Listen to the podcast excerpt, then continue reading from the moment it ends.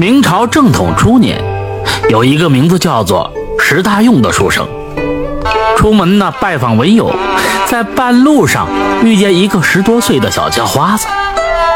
这小叫花子衣衫破烂，光着一双脚，在一家人家门前呢是徘徊着。他心生怜悯，又喊过来询问，这才得知呢，这小孩是个孤儿。小孩姓宣。因为九月初九出生，父亲给他取名叫做双九。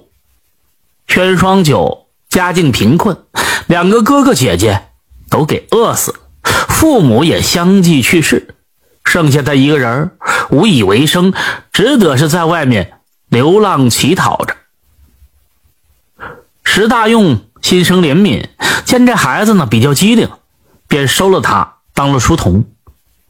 宣双九有了安身之地，自然是感激不尽，尽心尽力的侍奉着石大用。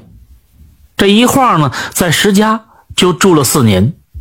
宣双九已经十五岁了。这一年到了乡试之期，石大用带着宣双九去参加乡试。考完试，这石大用带着宣双九在城里游玩，是等候着消息。但是呢，这石大用发现这段时间这宣双九啊有点怪怪的，确切的说，只是觉得他寒气逼人。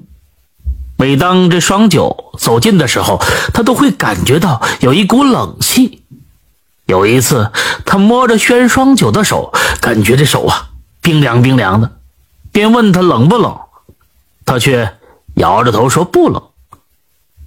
等过了一段时间呢，榜单下来的时候，石大用落了榜，他心情郁闷，带着宣双九回家，走到半路，忽然就病倒了。宣双九赶紧请来郎中来治病，伺候他服药，伺候他吃饭。过了几天呢，这石大用身体是微微的有所好转了，便让宣双九在客栈里守着行李，他独自上山去。散散心。这山腰上有一座道观，石大用进去游玩，迎面就碰见了一名老道。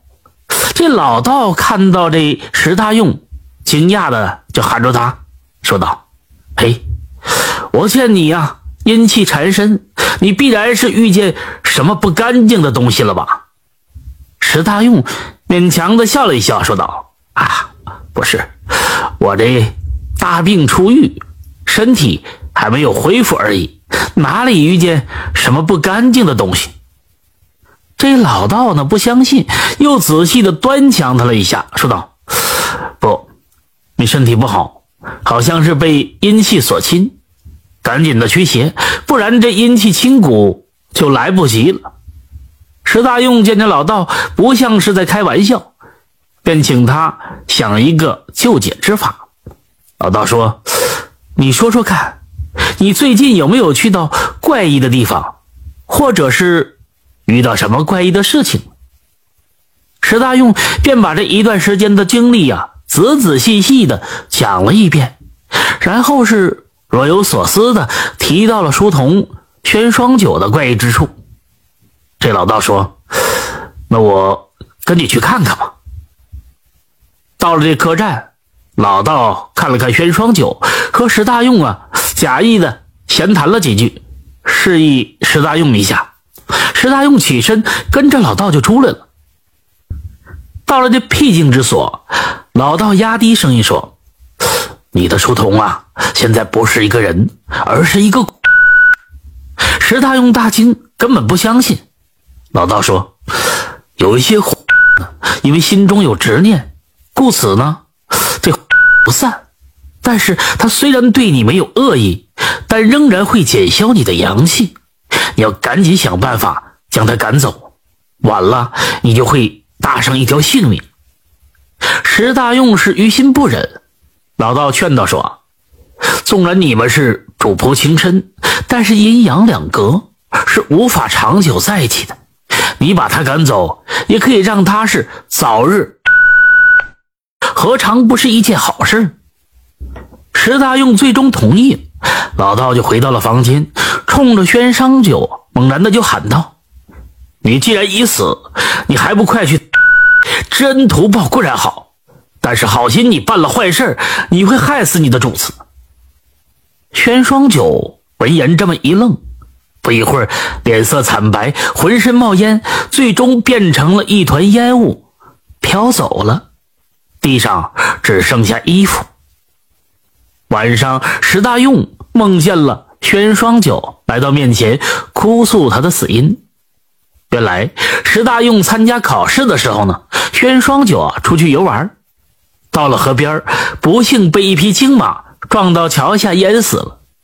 因为他心念主人，他的依然留在主人的身边。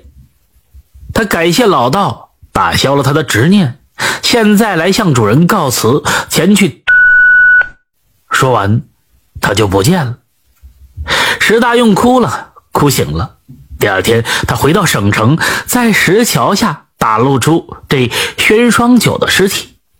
原来他的尸体被桥墩子挡住了，故此事无人发现。石大用把轩双九好生安葬，每逢清明节都会祭扫一番，心怀感恩。本来是无可厚非，但是用错方法会使适得其反。生活中不乏这样的人，成事不足败事有余，最终呢，好心办成了坏事。感谢收听名城故事会，喜欢的朋友点个关注吧。